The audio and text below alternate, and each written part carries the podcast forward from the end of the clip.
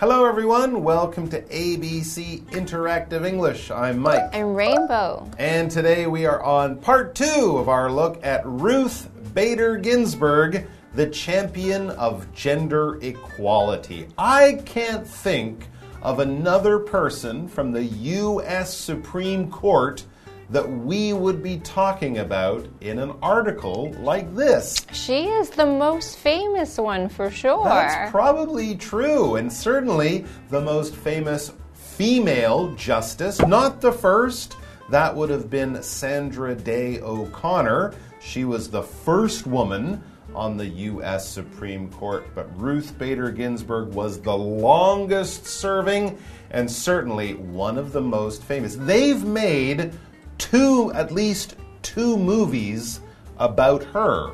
If you're interested in her, interested in the law, being a lawyer or a judge, or just great women who have done great things to help society, you want to check out those movies. They're very, very good. So, we're going to find out more about Ruth Bader Ginsburg, the champion of gender equality, in part two. So, let's get to it right now.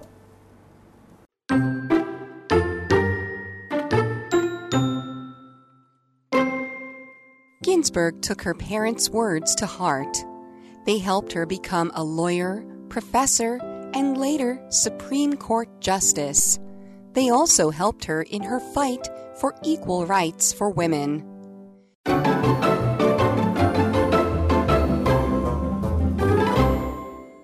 All right, Ruth Bader Ginsburg, the champion of gender equality, part two. Let's get to the article.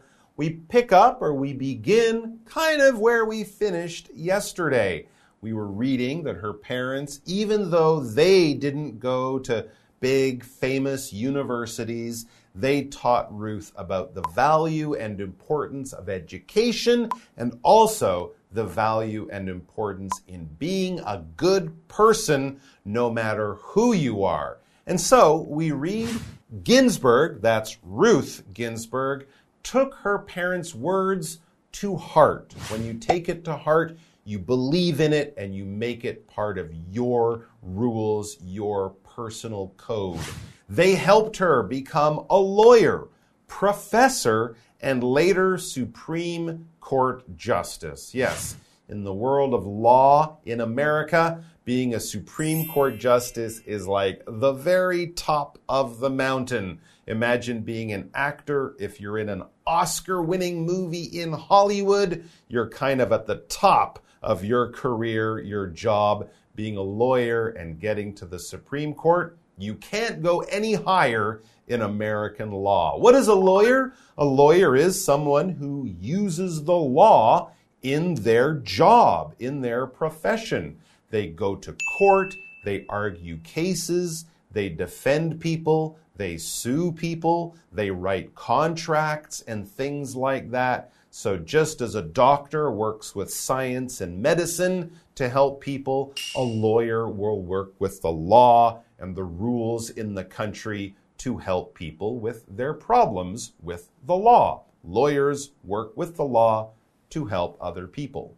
And professors, they work in schools. So they would teach in universities or colleges. These are kids that are much older, a little bit older than you. They're like 18 to 20. And these professors teach the students about these professional subjects such as law or government or politics.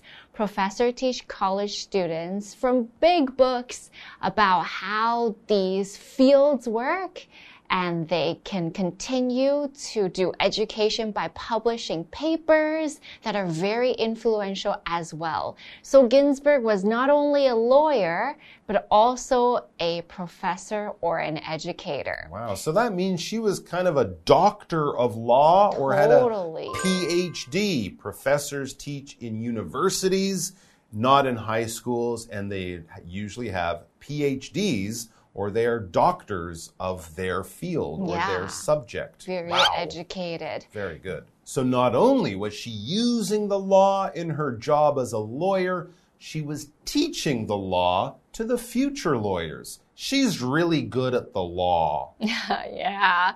And her parents really inspired her in so many ways with their advice mm. and their support and their words. The article says they also helped her in her fight for equal rights for women. So they, in this case, refers to the words of advice and wisdom from her parents. And the thing that Ginsburg wanted to fight for was for men and women to have the same rights. So let's go ahead and take a break and we'll find out more about Ginsburg's amazing career.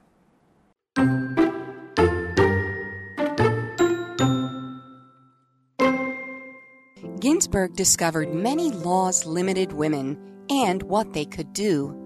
For example, they couldn't hold certain jobs or go to all male schools.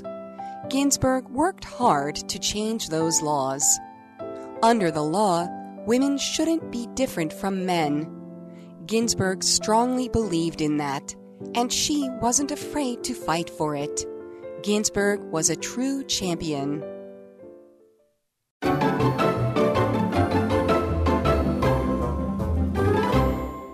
So Ginsburg really cared about the equality between men and women. The next sentence in the article says, Ginsburg discovered many laws limited women and what they could do. It was different from what men could do. Yeah, absolutely. And it still is in some cases. For example, we read they couldn't hold certain jobs or go to all male schools. Now, these laws have all been changed, but back in the 1950s or 1960s, maybe a woman couldn't join the army, a woman couldn't fly an airplane or do things like that. There were certain jobs that women just could not do, or they could also not go to all male schools. If a school said, we only have boy students, the girls could not do anything. They had girls' schools, but some of the better schools with all male students or all boys, the girls might not be allowed to go there. And that doesn't seem fair, not does it? Not at all. Well, Ginsburg worked hard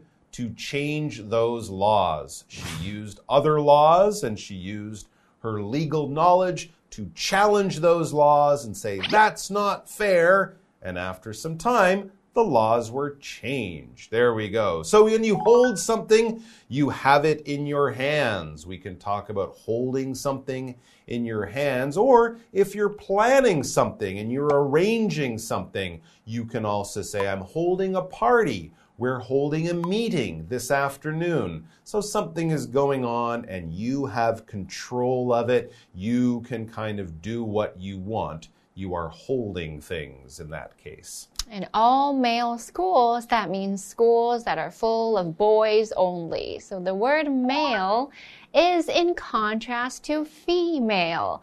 Female is women and girls. Male is boys and men. So we have male and we have female. Okay, so back to the article. It says, under the law, women shouldn't be different from men. Ginsburg strongly believed in that and she wasn't afraid to fight for it.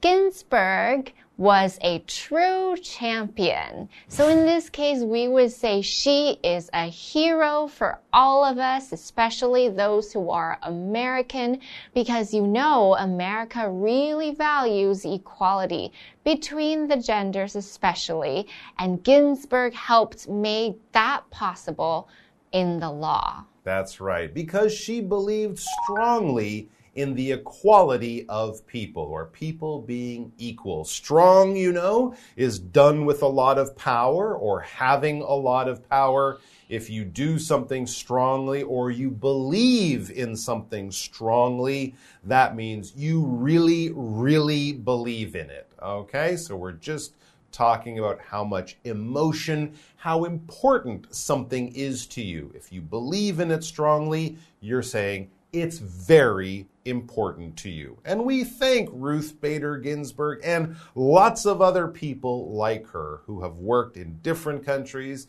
in different ways, at different times in history to bring people together, to make people more equal, and to have the law treat those people as equals as well. Because sometimes we need the laws to make sure that the rules are followed the way they should be so everyone has an equal chance. Thanks for joining us, everyone. Take care of yourselves. Read up on Ruth Bader Ginsburg or watch one of the many films about her. She's an interesting person from history. Take care of yourselves.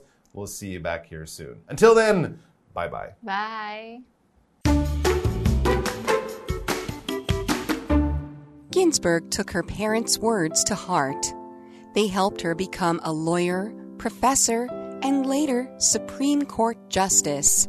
They also helped her in her fight for equal rights for women. Ginsburg discovered many laws limited women and what they could do. For example, they couldn't hold certain jobs or go to all male schools. Ginsburg worked hard to change those laws. Under the law, women shouldn't be different from men. Ginsburg strongly believed in that, and she wasn't afraid to fight for it. Ginsburg was a true champion.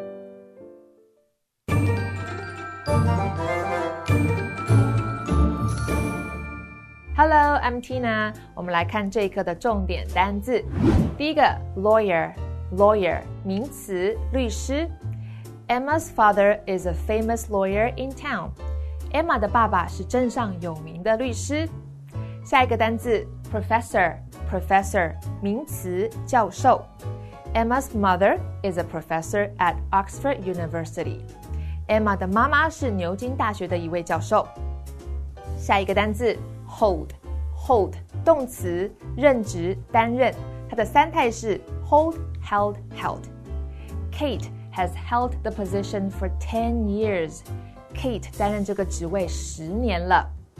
最后一个单字 male，male 形容词，男性的。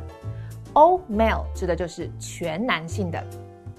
Brian is going to join an all-male fitness center.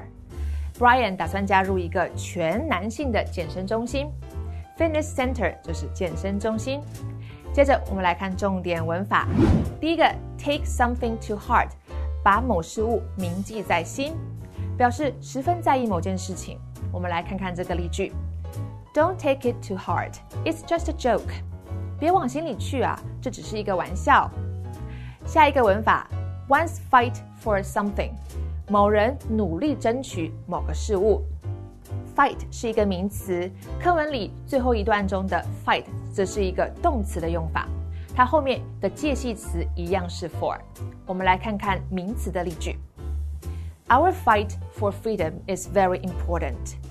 为我们的自由而战非常重要。那我们再来看看动词的例句：You have to fight for your freedom。你必须为你的自由奋斗。最后一个文法，under the law，法律之下，根据法律。我们来看看这个例句 ：Under the law, you must be at least eighteen to drive。根据法律，至少要十八岁才能开车。以上就是这一课的重点单词跟文法，我们下一课再见喽，拜拜。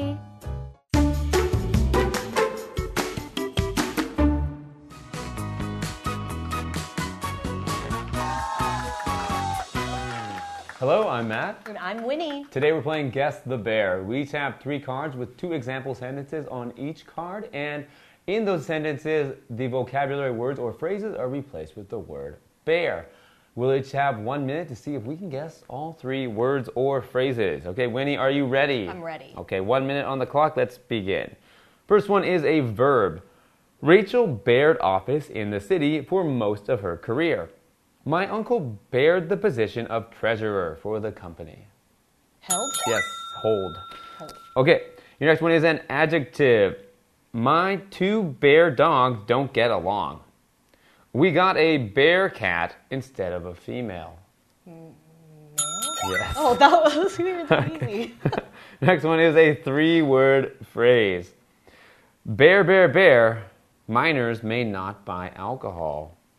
Bear, bear, bear. He can vote when he is 18. In some states. No, that's a good guess. actually. Wait, one more time. Bear, bear, bear. Minors may not buy alcohol. Bear, bear, bear. He can vote when he is 18. According to law. By the law. Yeah, different the law. Due to law. Something the Of law. Because of the law. Um, from the law. Ah! Okay, you got almost got it. Okay. It was under the law. All right. So, under the law, minors may not buy alcohol. Under the law, he can vote when he is 18. That one was close. Oh, that hurts. Okay, I'm gonna get you back. Okay, Get me back. I didn't Are you re- Are you ready, Matt? Right. Clock, go. Noun, one word. The bear argued her case in front of the judge. If you have legal trouble, make sure to hire a bear. Lawyer. Good. Noun, one word. Our bear went over the syllabus on the first day. Monica is a bear of literature at the university. Professor? Nice. Okay. Phrase, three words. Okay. He bared her advice, bear, bear, and changed careers. Don't bear the comments, bear, bear. You're a good worker. Don't take to heart.